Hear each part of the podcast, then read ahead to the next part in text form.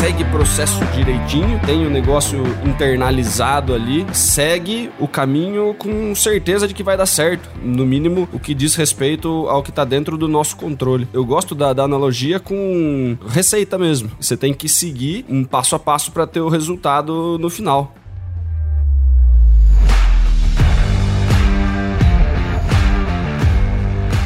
Olá, supervendedores, tudo bem? Estamos começando mais um episódio do Papo de Vendedor. O meu, o seu, o nosso podcast de vendas. Um podcast feito de vendedores para vendedores. Eu sou Leandro Munhoz e aqui comigo está ele, Daniel Mestre. E aí, pessoal, como é que tá essa força? Daniel Mestre, hoje vamos conversar sobre processo comercial. Como é que a gente pode construir um processo comercial que nos ajude a vender todos os dias. E pensando neste tema, eu trouxe aqui um grande amigo, um profissional super talentoso, o cara que está crescendo demais, ajudando o mercado a se profissionalizar. Caio Vidal, seja muito bem-vindo novamente aqui ao Papo de Vendedor, cara. Obrigado, Leandro. Obrigado, Dani, pelo convite. Eu já me sinto em casa, né, cara? Por favor, abra a geladeira, pegue a cerveja e sente no sofá, se é de casa, cara. Para quem não te conhece, eu quero que você se sinta à vontade para te apresentar,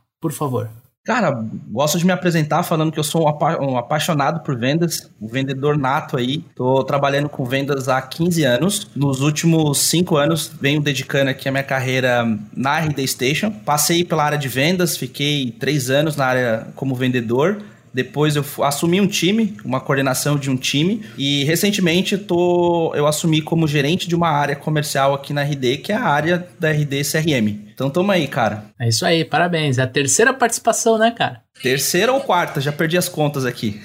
Pode pedir música no Fantástico, hein, Daniel? Aí, ó. E a gente trouxe o Caio aqui para a gente conversar sobre processo comercial. A gente vai entender como a gente pode construir o nosso processo, um processo que nos ajude a vender bem e vender todos os dias. Vamos falar não só como construir, mas os, as principais etapas de um processo eficiente. A gente vai entender a diferença entre tarefas e processo. E a gente vai finalizar falando sobre pessoas e tecnologia. Como é que a gente junta tudo isso dentro do processo comercial e principalmente como a gente consegue engajar o time a utilizar não só o processo, mas também a ferramenta que controla esse processo, que é o CRM.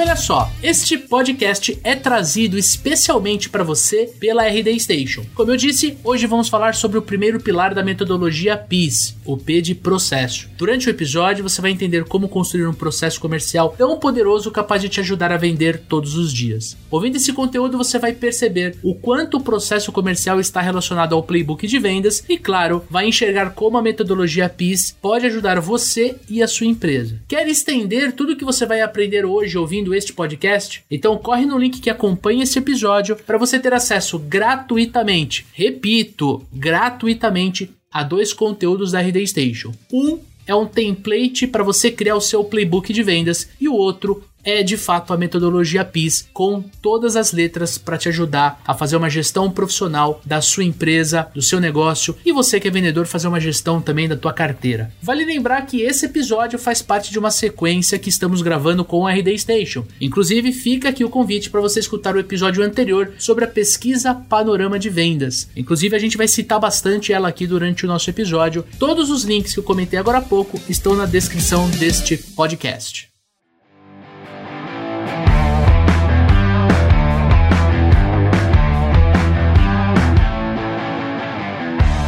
Assim, quero já trazer a nossa primeira pergunta aqui. Quero fazer essa pergunta pro Caio, que é um grande especialista no assunto.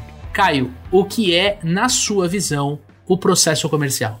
Boa, Leandro, boa, Dani. É, na minha visão, e também queria saber na de vocês aí, é, eu vejo muito que o processo ele é uma sequência de etapas onde a equipe de marketing e vendas é, deve seguir para conduzir potenciais clientes através de um funil de vendas. Né? Essa aqui eu acho que é a a explicação teórica, técnica do processo. É, só que eu gosto muito de fazer uma analogia com o Sandler. Quem já ouviu falar do Sandler aí, inclusive fica a minha dica para é, ler um pouco mais sobre essa metodologia de vendas. Foi criada em 1967 e eu gosto muito que ele se inspirou em filmes sobre a Segunda Guerra Mundial. Sou apaixonado pelo, pela Segunda Guerra Mundial, histórias e tal. Ele fala muito que quando os submarinos eram atacados para evitar inundações, a tripulação passava por cada compartimento desse submarino e fechava porta atrás de porta, assim, né? O que estava atrás deles iam fechando. E o sistema do Sandler de vendas é, requer o mesmo procedimento para evitar esses desastres nas vendas, né? Em uma reunião. Então, o objetivo aqui, de fato, é a gente ir avançando as etapas e fechando essas etapas ao longo do processo. Então, eu gosto ba bastante dessa analogia explicar o que é um processo de vendas. A importância de você ter certeza que você fechou a etapa anterior antes de ir para a próxima. Senão, você fica fazendo uma concha de retalhos no negócio, né? Você aborda, depois você já vai meio que pra apresentação, daí você fala, putz, não investiguei necessidade, você vai correndo para trás, aí você já tenta fechar. Se você não configura, né, exatamente o que precisa acontecer em cada etapa, antes de seguir para a próxima, né, e não tem clareza disso, é, acaba ficando uma venda meio desorganizada, meio um fluxo meio, meio sem pé nem cabeça, né? Quem segue processo direitinho, tem o um negócio internalizado ali, segue o caminho caminho com certeza de que vai dar certo. No mínimo, o que diz respeito ao que tá dentro do nosso controle. Né? Então, seguir a receitinha, né, cara? Eu, eu gosto da, da, analogia com receita mesmo. Você tem que seguir um passo a passo para ter o resultado no final. Né? Não adianta você puxar coisa do final da receita pro início, querer mudar a ordem dos fatores, que nem sempre vai dar o mesmo resultado. E tem um fator importante, né? Quando a gente olha para o processo comercial, é evidente que a gente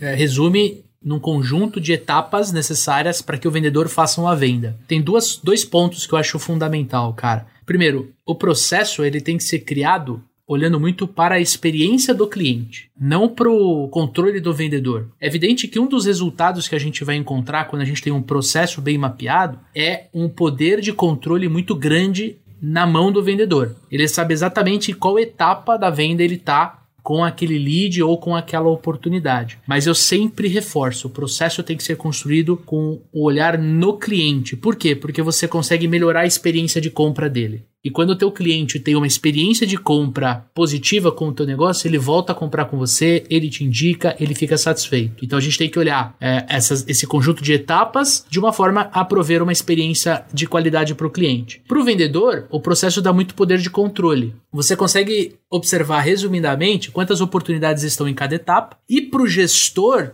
você entrega muita, muito poder de gestão. Já conversei com o gestor que queria controlar a equipe. E tem que ser o contrário. O vendedor tem que controlar o pipeline dele, o funil dele, processo, as oportunidades dentro desse processo. E o gestor tem que fazer gestão de indicadores em cima desse processo. Então uma coisa está junta com a outra. O processo não é do gestor, não é do vendedor. O processo é da equipe comercial, sempre orientada para o cliente. E aí vem a minha segunda pergunta aqui para a gente amadurecer essa ideia. Né? Queria entender, na visão de vocês, como a gente pode construir um processo comercial. E lembra que a gente está conversando com gente que vende para outras empresas, é um B2B. A gente está conversando com empresas que vendem para o consumidor final, é um B2C. Tem empresa que trabalha com produto, tem empresa que trabalha com serviço, tem empresa que vende algo muito rápido né, um ciclo de venda curto, tem empresa que vende, tem um ciclo de venda longuíssimo. Como é que a gente pode ajudar o amigo ouvinte a entender como construir um processo comercial? Bom, Leandro, você comentou no início aqui do, do bate-papo sobre a pesquisa Panorama de Vendas, e para responder essa pergunta, eu trago um dado que tem nessa pesquisa que é bem legal. É, 55% das empresas que têm alta performance em vendas possuem uma área bem estruturada de processos bem definidos. Então aqui a gente já começa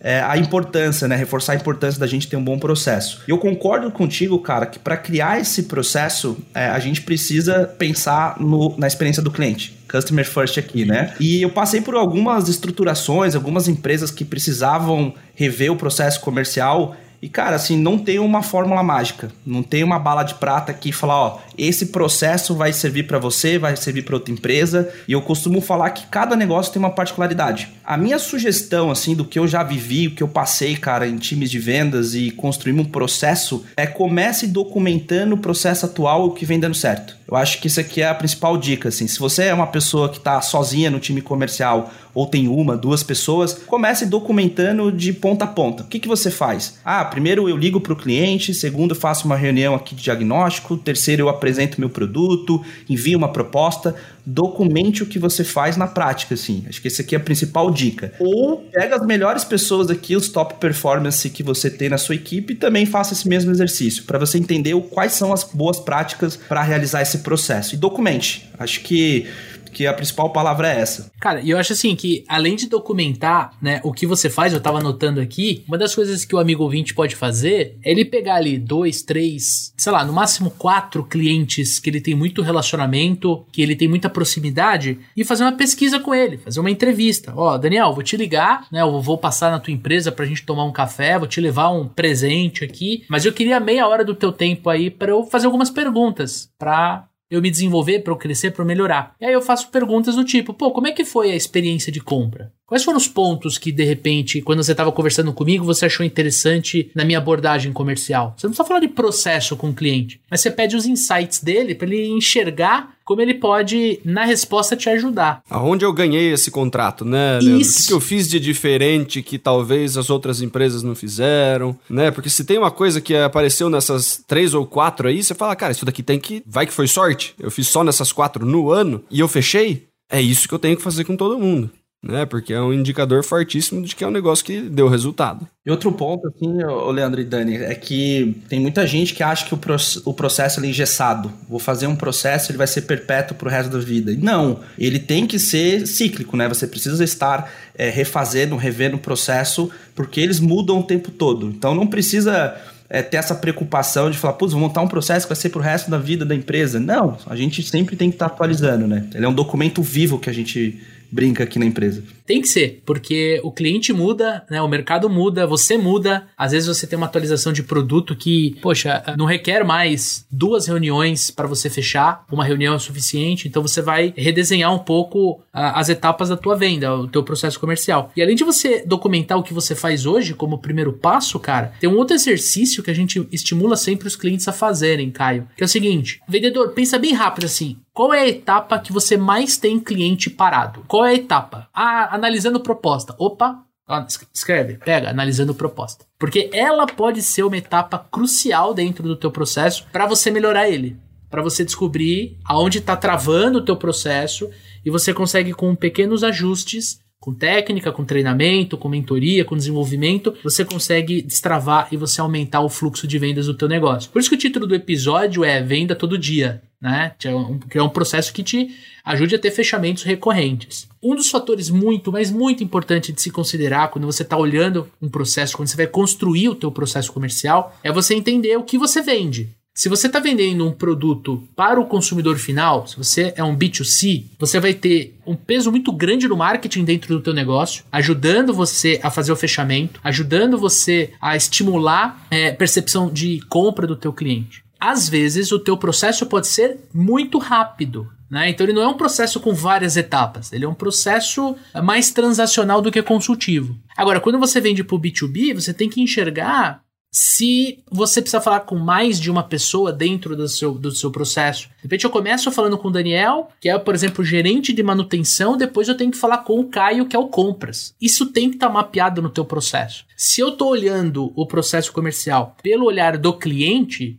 eu tenho que entender aonde está o fechamento. Se o Daniel adora a minha solução, gosta de mim, quer comprar, mas ele não tem o poder da caneta, não adianta eu levar o Daniel a fechamento. Eu preciso conversar com o Caio, eu preciso que ele me apresente o Caio para então eu ir para essa etapa. Então você tem que ter uma clareza muito grande. Se você está vendendo B2C, se você está vendendo B2B, tem empresas que a gente já atendeu, né, Dani? Que ele vende, os, ele vende para os dois. Pô, então separa. Você tem que ter um processo para o B2B e um processo para o B2C. Você tem que cuidar desses clientes de forma diferente. Quando você fala de a venda de um produto, será que você não vai ter que enviar uma amostra? Será que você não vai ter que ter, por exemplo, uma prova técnica? Será que você não tem que levar um laudo técnico de uma engenharia para outra? Isso tem que estar mapeado no teu processo. Tem muita empresa que vende serviço e às vezes precisa demonstrar. Será que o cliente não precisa vir no showroom para ele ver aquele serviço que você vai prestar ali dentro do teu showroom? Não sei. A gente trabalha com treinamento, né, Dani? Então, qual é o momento? É um serviço. Qual é o momento em que a gente percebe que o cliente vai avançar? Isso tem que estar tá mapeado dentro do processo. E a gente não pode esquecer de um fator muito, muito importante na hora de desenhar processo comercial, pessoal. É a diferença quando você tem uma venda de ciclo curto e uma venda de ciclo longo. Ah, eu tenho, eu, eu, eu tenho aqui no meu CRM que o prazo médio de fechamento é 45 dias. Né? Vou dar um exemplo clássico. Se você começa a prospectar hoje, nós estamos gravando hoje no dia 5 de julho. Você concorda comigo que você não vai fechar essa venda em julho? Por estatística, você não vai fechar essa venda em julho. Então você vendedor, quando você tem o controle do teu processo comercial, volto a citar o que eu comentei na, uh, um pouquinho antes, você já sabe que você está prospectando para colher no mês que vem, ou se não daqui dois meses. Então esse nível de clareza ele tem que ele tem que existir dentro da construção para você poder ter uma versão 1 do teu processo e aí como o Caio disse, você vai testando e você vai validando e você vai mudando e você vai criando ou você vai encurtando coluna. E assim, para sair um pouco do campo teórico e a gente ir para o campo prático, eu vou citar os supervendedores, né, Dani? A gente, este mês aqui, a gente fez uma mudança de processo. Até o mês anterior, a gente tinha três processos comerciais diferentes. Como a gente mudou o estilo de venda de um produto específico, a gente não viu mais a necessidade de manter três funis a gente consegue manter um só e colocar todas as oportunidades dentro desse único funil ou desse único processo. Essa adequação dá mais velocidade na hora do vendedor, da vendedora, na hora da gente falar com o cliente. Eu não preciso mais de duas reuniões online de 45 minutos cada uma. Eu já sei que aquele produto chamado recrutamento e seleção, eu consigo fazer uma reunião por telefone e outra online. E aquele produto de treinamento em compra, eu preciso de duas reuniões realmente mais longas, mais compridas. Então, quando a gente fala de construção de processo, pessoal, a gente tem que entender esses três elementos fundamentais. O que, que eu estou vendendo, né, o meu produto, ele meu ele, um serviço, ele quais são as características que ele tem, como é que o meu cliente compra. Uh, se se, segundo, se eu estou vendendo B2B, B2C, se eu estou fazendo uma venda consultiva ou se eu estou fazendo uma venda transacional, existe uma diferença gigantesca entre elas. E o terceiro, prazo médio de fechamento ou ciclo médio de fechamento. Eu tenho que respeitar essa característica. Lá na frente, lá na frente eu vou adotar estratégias para diminuir o meu prazo médio de fechamento. Não tem problema, eu quero vender mais rápido, eu quero ser mais produtivo. Beleza. Concordo contigo. Mas nesse momento que você está construindo, que você está começando, você precisa você precisa respeitar o número que tem ali no teu CRM, o número aquele número cru, porque senão você vai ficar meio cego. Vocês concordam, gente?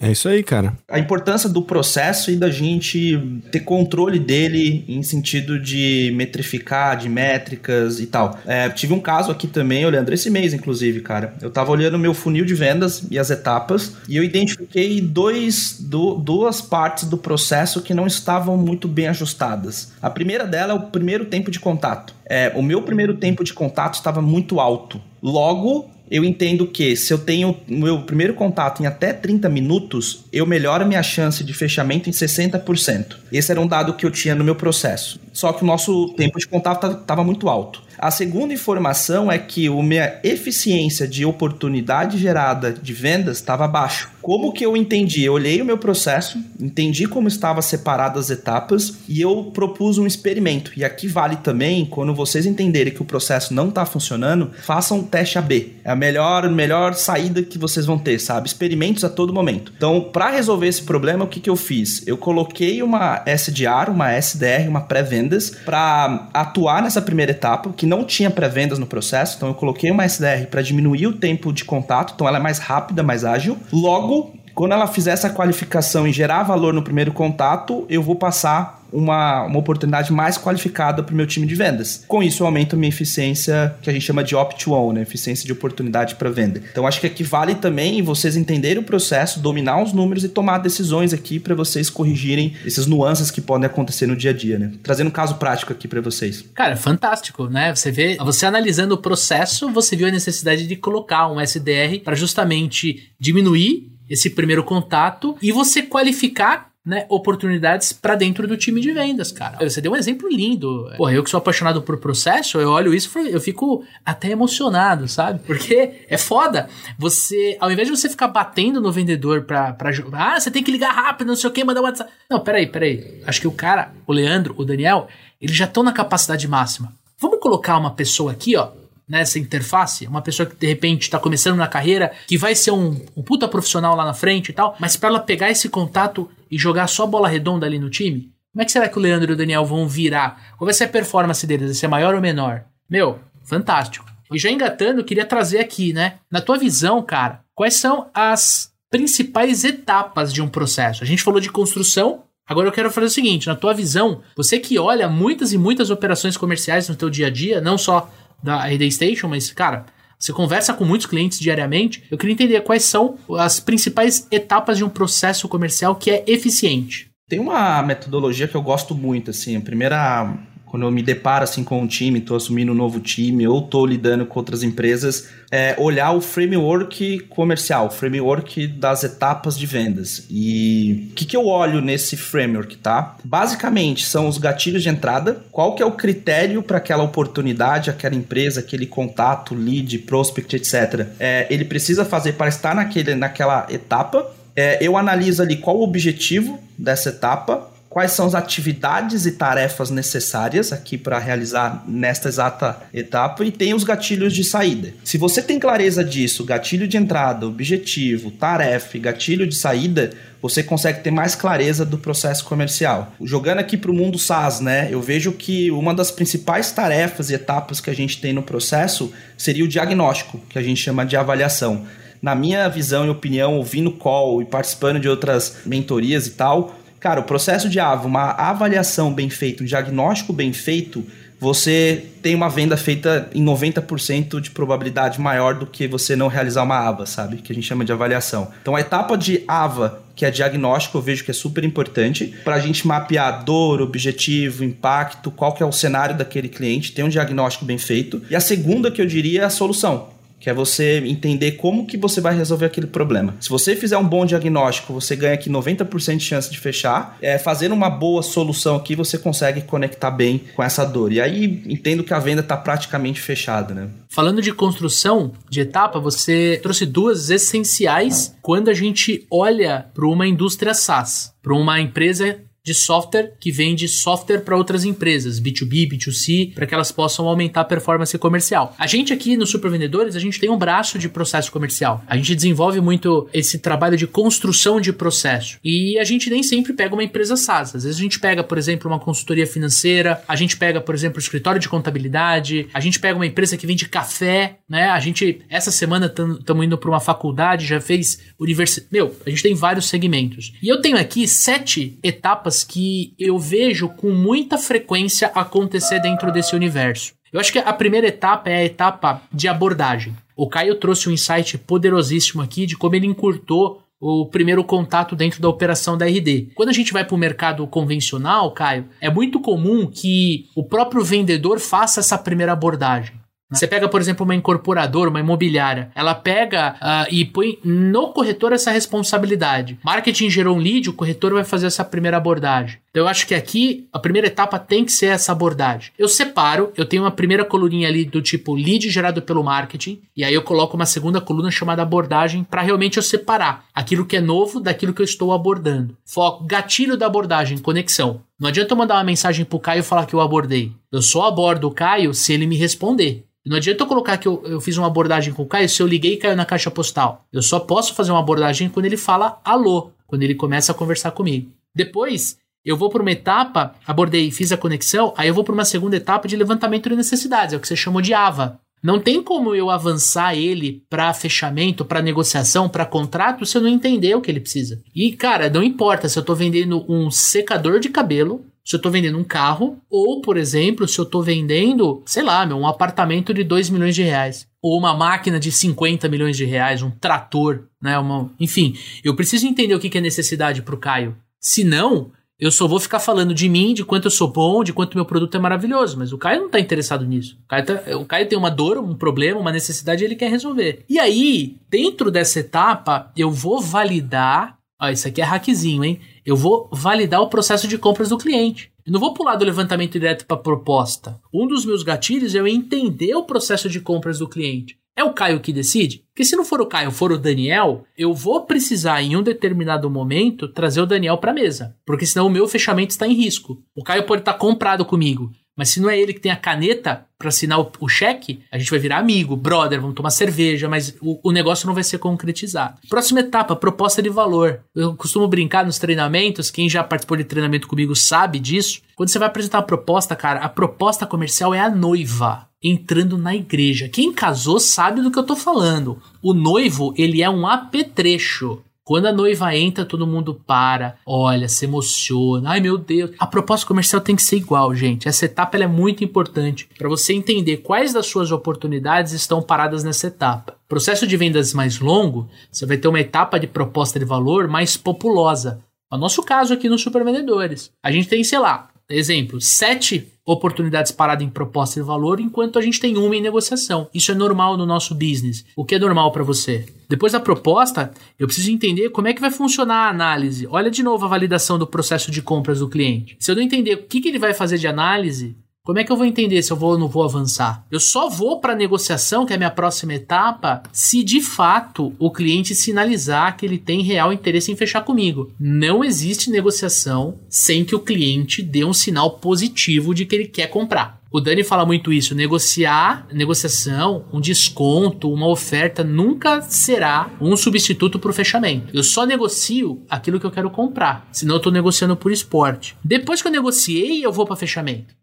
Aí eu vou trazer o, o Caio para dentro do meu fechamento e vou entender o que, que eu preciso fazer para avançar. E minha última coluna, penúltima coluna que eu vou dar uma de bônus aqui, a gente tem que entender o que, que você precisa fazer dentro do teu negócio para que a venda seja feita. Se é um serviço, será que não tem uma etapa de assinatura de contrato? Essa assinatura é presencial ou ela é digital? Quais são os dados que eu tenho que pegar do meu cliente? Quais são as informações que eu tenho que subir para o meu RP? Quais são as informações que eu tenho que popular dentro do CRM para alimentar o meu RP? Eu preciso entender que quando o cliente fala sim, a venda não acabou. Eu vou levar ele e essas informações para dentro da minha empresa. Quando eu consigo isso, eu tenho um ok, tá tudo certo, eu vou faturar. Aí entra a última etapa que eu gosto de dar, bônus, é pós-venda. Você tem que ter. E ó, Caio, vou ser sincero, cara, é muito comum eu criar funil só de pós-venda. Funil com dois, três coluninhas ali. Tipo assim, vendi dentro do, do funil de vendas, já alimenta ops do outro lado de pós-venda. Cara, você tem que ligar pro teu cliente para confirmar se aquilo que ele recebeu, se aquilo que ele comprou ele recebeu, se aquela expectativa que ele gerou foi atendida sim ou não, se ele teve um problema. Não existe empresa perfeita, tua empresa vai dar problema, mas o mais importante, você não pode ter medo de ligar pro cliente fazer pós-venda. Porque é na pós-venda que você ganha o cara. É na pós-venda que vem indicação, é na pós-venda que você ganha um amigo que vai comprar de novo de você. Faz sentido, Caião? Total, e você falando aqui, tive um insight prático que acho que pode ajudar a galera e também foi um, uma mudança que eu propus assim no processo. É, a gente costuma muito fazer listening, né? Que é escutar call junto com o vendedor, com o time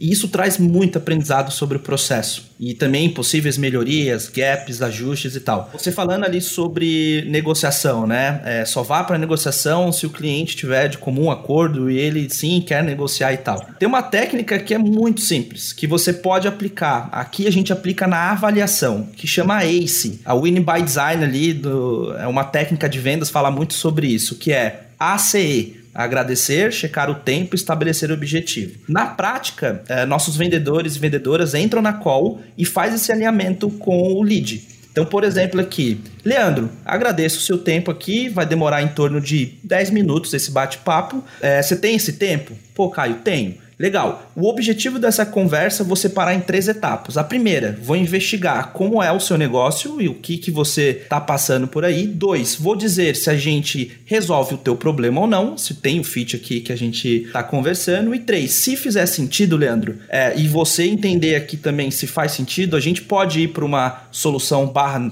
proposta. Então a gente pega esse commit do, do cliente do outro lado. A gente também faz isso na solução. Cliente, você gostou da solução? A, a, resolve o teu problema? Sim, Caio, resolve o meu problema. Então tá a gente vai partir agora para preço, proposta, negociação. Então, se você fizer esse combinado antes da call, usar o ACE na, no diagnóstico ou na etapa de proposta ali, ajuda bastante você pegar esse, esse check do cliente, né? Sim, estou pronto para negociar. Agora a gente fecha essa comporta e agora a gente está avançando para negociação. Então, é uma dica que eu vi nas calls depois que a gente aplicou, a eficiência melhora bastante. Cara, sensacional. E isso dá para ser colocado em todos os negócios. Cara, você pode vender calota de Fusca ou você pode vender, sei lá, meu, terreno eh, na fazenda. Você pode vender o que você quiser. Mas se você usar isso, você vai, você vai mostrar um profissionalismo pro teu cliente gigantesco. Cara fala assim: "Opa, peraí, o essa pessoa com que eu tô conversando não tem papo de vendedor não, né? Fazendo uma, um link com o nome do nosso podcast, cara.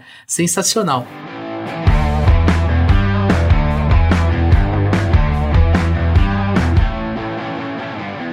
Dentro disso que a gente está conversando, Caio, uma coisa que é muito comum e eu e o Dani, a gente vê isso nitidamente quando a gente vai fazer esse trabalho nos clientes, é os clientes eles confundirem tarefas com o processo em si. Na tua visão, de novo, você que é um cara muito experiente, que ouve call, que conversa com muito vendedor, que conversa com muito empresário, cara, qual é a diferença de tarefas e as etapas do processo? Fala um pouquinho sobre as atividades que acontecem durante o processo e por que, por exemplo, o follow-up não pode ser uma coluna do teu CRM, mano. Boa, como eu comentei aqui também ali sobre o framework, né? Se você desenhar bem o processo, tiver clareza do que você que deve ser feito em cada etapa, é, isso para mim é o processo, né? Clareza do que fazer em cada etapa, passo a passo do que deve ser executado, gatilho de entrada, gatilho de saída, objetivo e tal. Então, para mim, o processo é esse.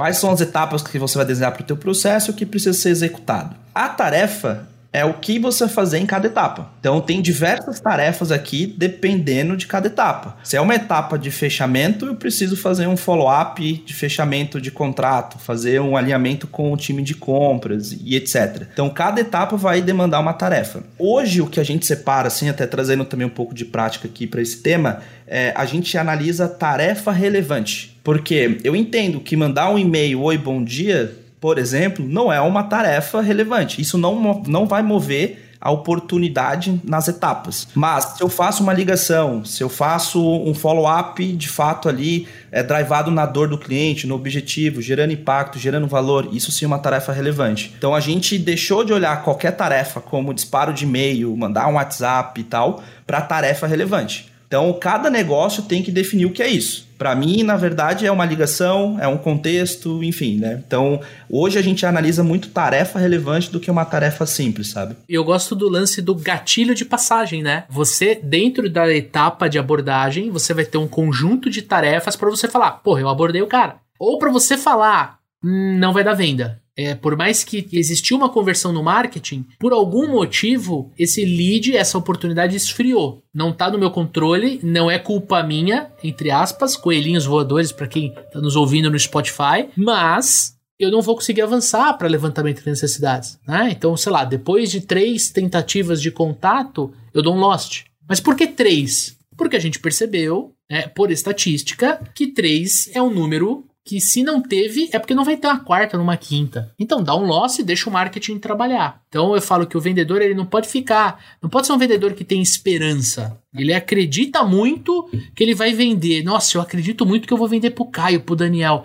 Mas tá, o que, que você tá fazendo para vender pro Caio, pro Daniel? Se eu não tiver um conjunto de tarefas claras, não vai rolar. Então, o follow-up, ela é uma tarefa e ela pode existir em todas as etapas. O Caio muito bem disse, né? Se eu vou fazer uma, um, follow-up dentro de fechamento, eu tenho que ter um estilo de follow-up. Eu posso ser um pouquinho mais agressivo. Né? Se eu tô chegando perto do, da, do, da timeline do meu cliente e o cara tá segurando a decisão de compra, eu posso chegar rasgando. Falar assim, cara, você não quer o negócio pronto no dia 31 de julho? Se a gente não fechar até amanhã, é impossível te entregar com qualidade o projeto. Aí, eu, né? É o tipo de follow-up que o cara dá aquela baixada para trás e falou: opa, peraí, eu preciso decidir rápido, não posso ficar cozinhando. Leandro, tem outro, outro aspecto aqui também de tarefa, por exemplo, que como o gestor, né, olhando aqui mais para o cargo de gestão de times, se você entender que quem são as pessoas que mais fazem tarefas relevantes, geralmente, geralmente são os top performers, tá? No meu caso é, se eu pego aqui uma lista de tarefas, as pessoas que batem meta fazem tipo 40, 30 no dia quanto que não bate faz duas, três. Então aqui pode ser um caminho de você medir produtividade do teu time. Então esse é um ponto. É, o segundo é, o deal tá parado. Quantos dias está parado naquela etapa? Ah, tá parado sete dias, que nem você comentou ali, que tem uma etapa tinha proposta, um monte de proposta parada tal. É, quantos dias aquele deal tá parado naquela etapa? Três dias. Quantas atividades relevantes aconteceram? Nenhuma move o deal troca de vendedor, porque o vendedor não está dando atenção naquela etapa. Então, medir tarefa relevante também ajuda você a entender ali como que você vai é, colocar esses deals né, dentro do pipeline, vai passar para um vendedor para o outro e também garantir a qualidade dessa execução. Né? Perfeito, cara. E você deu um insight poderoso. Às vezes o gestor ele fica, ele fica com medo, com, com receio de mover o lead, né? Ah, eu, puto, o Daniel tá aqui parado no, na etapa de análise de proposta, sei lá, sete dias. O Leandro não fez uma ligação, não mandou um WhatsApp. Cara, eu vou tirar, vou mandar pro Caio. Deixa eu ver se o Caio, na abordagem dele, ele não, não avança o deal, né? Não avança a oportunidade. Esse foi um site poderoso, cara. Então é muito, muito importante a gente entender a diferença de tarefa, a diferença da etapa da coluna. É, meu, para resumir, se você bater o olho dentro do teu CRM, você tem que entender quantas oportunidades estão em cada etapa e não as tarefas dessas oportunidades. As tarefas você vai ter numa visão um pouco mais profunda, se você for analisar por vendedor, produtividade, quantidade de atividades, que é o que o Caio comentou. E aí, cara, se a gente parar para pensar, Caião, estamos falando muito de pessoas né? Estamos falando muito do vendedor, do gestor. E a gente está falando bastante do CRM, que é o que a gente chama de tecnologia. Então eu queria trazer essa pergunta para você, cara. Na tua visão, qual é o papel das pessoas e da tecnologia quando a gente fala de processo comercial? Cara, eu costumo falar que planejar é essencial, é super importante, mas executar é ainda mais. Então, olhando aqui nossa visão de processo, eu vejo que o processo é planejar, você está estruturando a tua área, mas sem execução, sem as pessoas executando, nada disso vai sair do papel.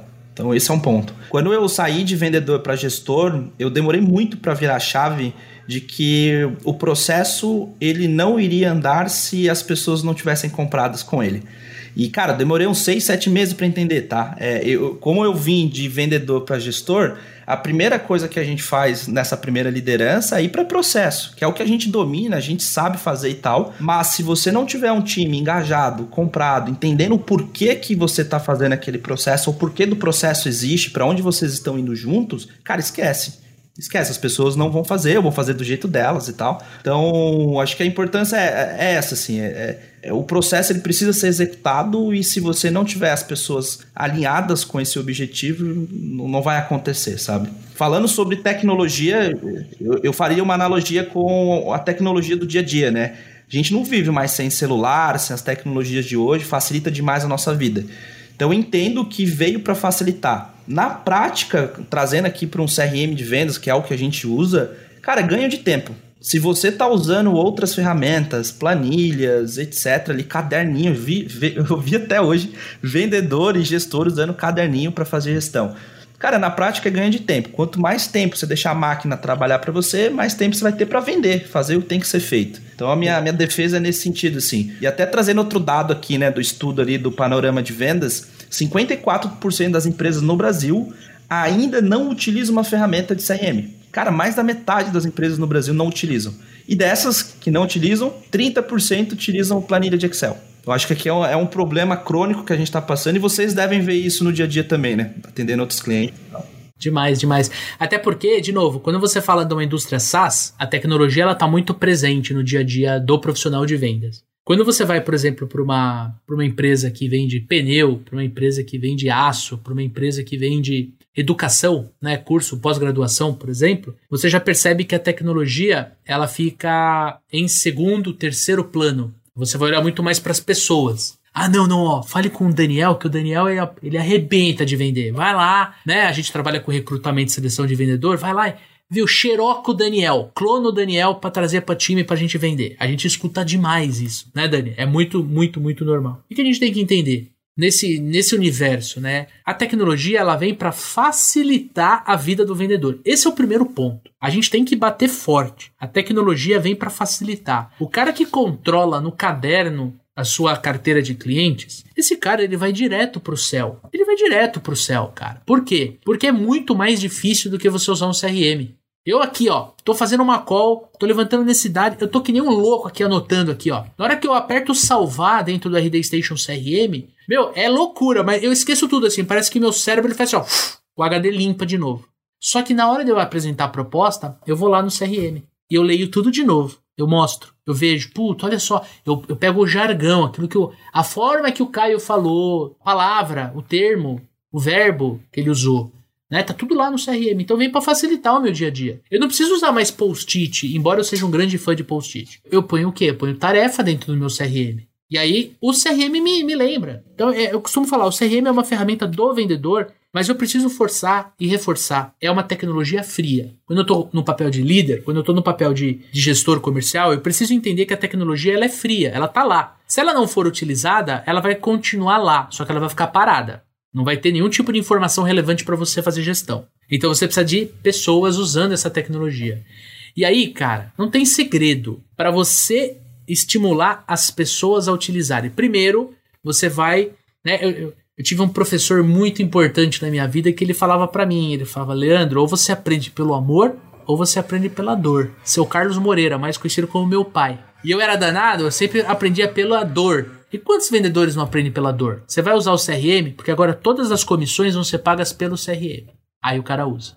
Ah, você vai usar o CRM, porque agora o contrato vai ser gerado através de uma ferramenta que está linkado ao CRM. Aí o cara usa o CRM. Enquanto você tá lá explicando, mostrando, engajando, falando, meu, vai lá, vai facilitar a tua vida, você vai colocar todas as suas tarefas lá e não sei o que. A pessoa não usa. Por quê? Porque ela está acomodada. Ah, porque é, eu sempre fiz no caderno. Ah, porque eu não sou. Ah, eu não sou bom com tecnologia, porque eu sou desorganizada, porque. Cada um dá a sua desculpa. Enquanto não dói, a pessoa não usa. Aí, quando começa a usar, fala: Meu, isso aqui é legal, né? É, não pode falar que eu sempre avisei, mas se falar é, é legal. Então, primeiro, tecnologia é fria. Segundo, as pessoas são resistentes à mudança. As pessoas são diferentes. Eu vou ser super engajado, o Dani pode ficar com o pé atrás. As pessoas são diferentes. Você vai ter que, como gestor, como líder, tratar as pessoas. Você vai ter que fazer um coach de vendas com cada uma delas para mostrar de fato que você precisa que a equipe toda esteja engajada na utilização da ferramenta. E o engajamento vem eu gosto do que você traz da dor, tá? Eu não sou contra, mas há um outro caminho. Eu participei desse caminho porque eu era o vendedor na época, da RD ia fazer uma mudança de processo, a gente ia trocar o CRM na época era o Pipe Drive para o Salesforce e a gente era muito resistente, a gente adorava o CRM e tal. Então eu lembro que eu fui um desses vendedores que chiava assim na cabeça da, da gestora da época. Mas como que foi o processo que eu replico até hoje assim?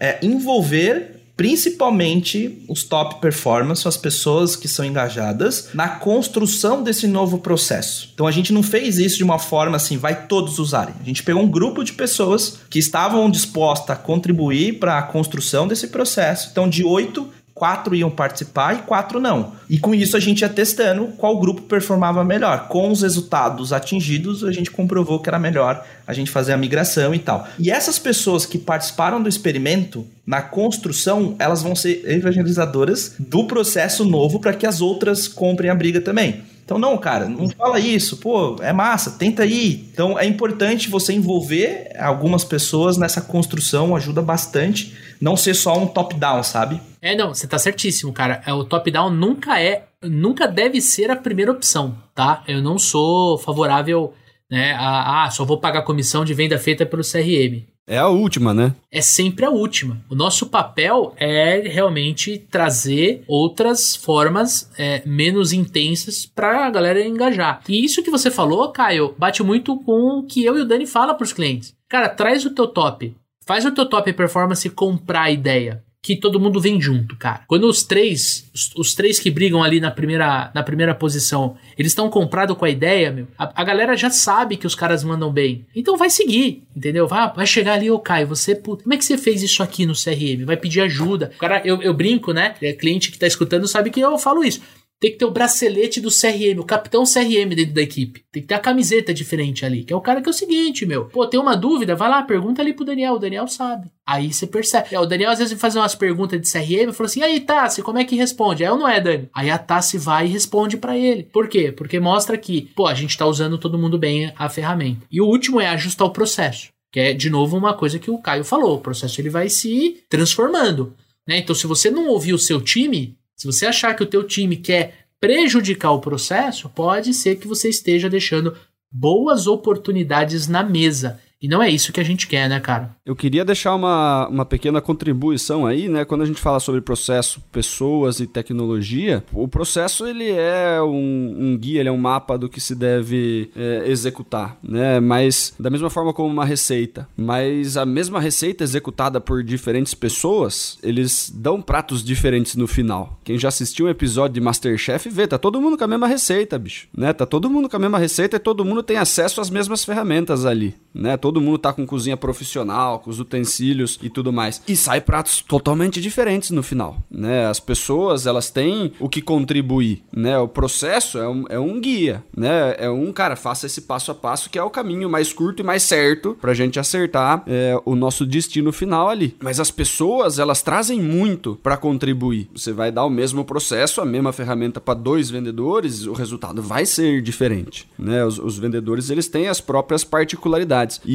quando você falou, Leandro, do, da tecnologia tá para ajudar, é justamente, cara, pro vendedor ter que ter menos coisa para se preocupar, né? Porque se eu como vendedor, eu preciso inventar o processo todo cliente que eu, que eu vou prospectar, né? Cada cliente eu vendo de um jeito, cada cliente eu atendo de um jeito, eu anoto tudo por aí, ou eu faço questão de tentar lembrar tudo, né? Eu tava conversando com uma vendedora, né? E ela falou assim: Ah, eu, eu, eu trabalho com no máximo tantos leads por vez. Eu falei, mas tá usando CRM? Ela falou, não tô usando. Eu falei, mas é por isso que você não quer pegar mais leads. Você, você vai começar a se confundir, né? Você vai misturar as informações. Você, você, se você contar com a sua cabeça, com a sua memória, né? O ser humano, ele é maravilhoso, ele é capaz de coisas absurdas, né? Mas a nossa memória, ela falha. Se eu posso terceirizar a minha memória para um CRM, o CRM não falha. E aí, ao invés de 5 clientes, eu posso lidar com 30, 35 clientes. E aí o meu resultado no final, né, porque o livro, a minha cachola, que é o que não dá para terceirizar, né? O processo ele serve para me ajudar, a tecnologia serve para eu tirar coisas que eu posso terceirizar de dentro da minha cabeça e colocar em um lugar que é infalível, né? Que vai me, me, me avisar de todas as tarefas, que eu coloco, que, que inclusive sou eu que vou colocar as informações no CRM, né? Então a diferença dos vendedores também tá aí. Tem, tem vendedor que preenche o CRM fazendo a pauta da reunião com duas linhas. E tem o Leandro que preenche quatro páginas do Word numa reunião de 15 minutos com o cliente, né? Então é, o, o vendedor, né? Pessoa vendedor vendedor, ele tem uma contribuição altíssima, né? Senão, só tendo o processo e a, e a tecnologia, todo mundo iria performar, né? As pessoas, elas são fundamentais porque elas têm as capacidades, né? Elas têm a, as técnicas, elas têm o relacionamento, elas têm a parte complexa da venda, rola fora do processo e fora da tecnologia. Ela vai rolar pessoa para pessoa, né? No fundo, os negócios são pessoas para pessoas, né? A, tanto o processo quanto as ferramentas estão para ajudar a a gente a conseguir velocidade, é, escalar o negócio, né? E terceirizar coisas que, não, não consigo ficar com 35 abas abertas na minha cabeça. Uma hora vai derreter o meu cérebro. Se eu terceirizo tudo isso para dentro de um CRM, né, bonitinho, aí é, é a mesma coisa que um computador super potente com uma aba só aberta né? O negócio voa. Eu vejo muito disso, né? As pessoas elas são também ponto fundamental, né? Por isso a importância de treinamento. A gente vai vir na sequência do PIS, né? Vai falar muito sobre sobre pessoas, né? Sobre empoderamento e tal. As pessoas são peças fundamentais dentro desse processo. Para a gente poder partir para o final, quero trazer uma última pergunta aqui que eu separei, que eu acho que é importante a gente fechar esse ciclo, né? De quando a gente fala de processo, a gente fala de pessoas, a gente fala de tecnologia, mas tem ali o playbook de vendas. Aí eu queria perguntar, Caio, qual que é a conexão, na sua visão, entre o playbook de vendas e o processo comercial? Cara, eu diria que o playbook ele é um manual completo, é um grande livro, um atlas, com todo o descritivo do processo, detalhamento do, do que deve ocorrer em cada etapa, como que executa qual, o que, que você deve falar, qual que é a sugestão de pitch, qual que é a sugestão de tarefa relevante, atividades. Então ele contempla o detalhamento do que vai acontecer ao longo do processo, é, ditando etapa por etapa. O processo ele está dentro do playbook, né? É justamente aquelas etapas, as, o funil de vendas que você vai seguir e o playbook ele dita a regra do como um todo. É o meu entendimento, né? Os playbooks que eu tenho aqui, por exemplo, eles, eles são trabalhados dessa forma. Tem todo um descritivo, um manual completo e o processo ele está dentro. Ele faz parte ali de todo esse manual, né? Exato, Caio. E ó, eu quero agregar. O playbook, cara, você pode ter, por exemplo, os itens que você vai usar durante a tua apresentação. Né? Você pode ter, por exemplo, as principais objeções que você vai encontrar nas principais etapas do teu processo comercial e como contorná-las. Você pode ter, por exemplo, um manual de como você apresenta a proposta comercial. O próprio link para a proposta comercial dentro de um Google Drive, por exemplo. Você pode ter, ah, o cliente disse sim, e agora? Né? O que, que eu peço para ele? Qual que é a ficha cadastral? O que, que tem que vir dele para mim? Enfim, é um, é um livro de regras justamente para que a gente possa conduzir a nossa operação comercial. Certo, Daniel Mestre? É isso aí, cara.